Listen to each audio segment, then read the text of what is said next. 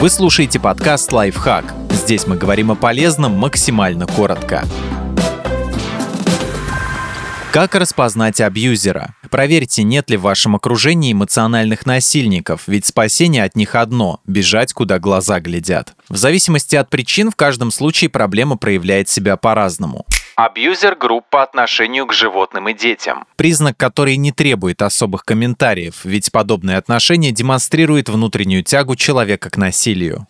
Абьюзер игнорирует личные границы. В семьях это может проявляться в привычке входить без стука в чужую комнату, попытках брать чужие вещи без спроса, запретах закрывать двери. Если это мало знакомый человек, то он подходит слишком близко, трогает ваши вещи и прикасается к вам, не интересуясь вашим мнением на этот счет.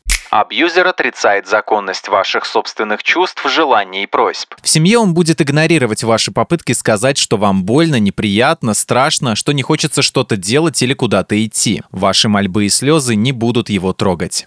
Абьюзер все время критикует. От близкого человека вы будете регулярно слышать, что фигура у вас ужасная, одеты вечно не так, детей воспитываете неправильно, ведете себя не так, как надо. Если это мало знакомый человек, то о других людях, коллегах, начальниках, бывших партнерах, сексуальных и национальных меньшинствах он будет отзываться крайне пренебрежительно.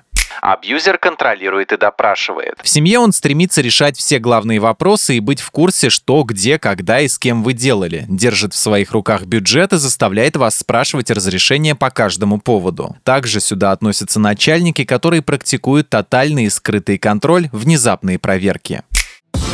Подписывайтесь на подкаст «Лайфхак» на всех удобных платформах. Ставьте ему лайки и звездочки, оставляйте комментарии. Услышимся!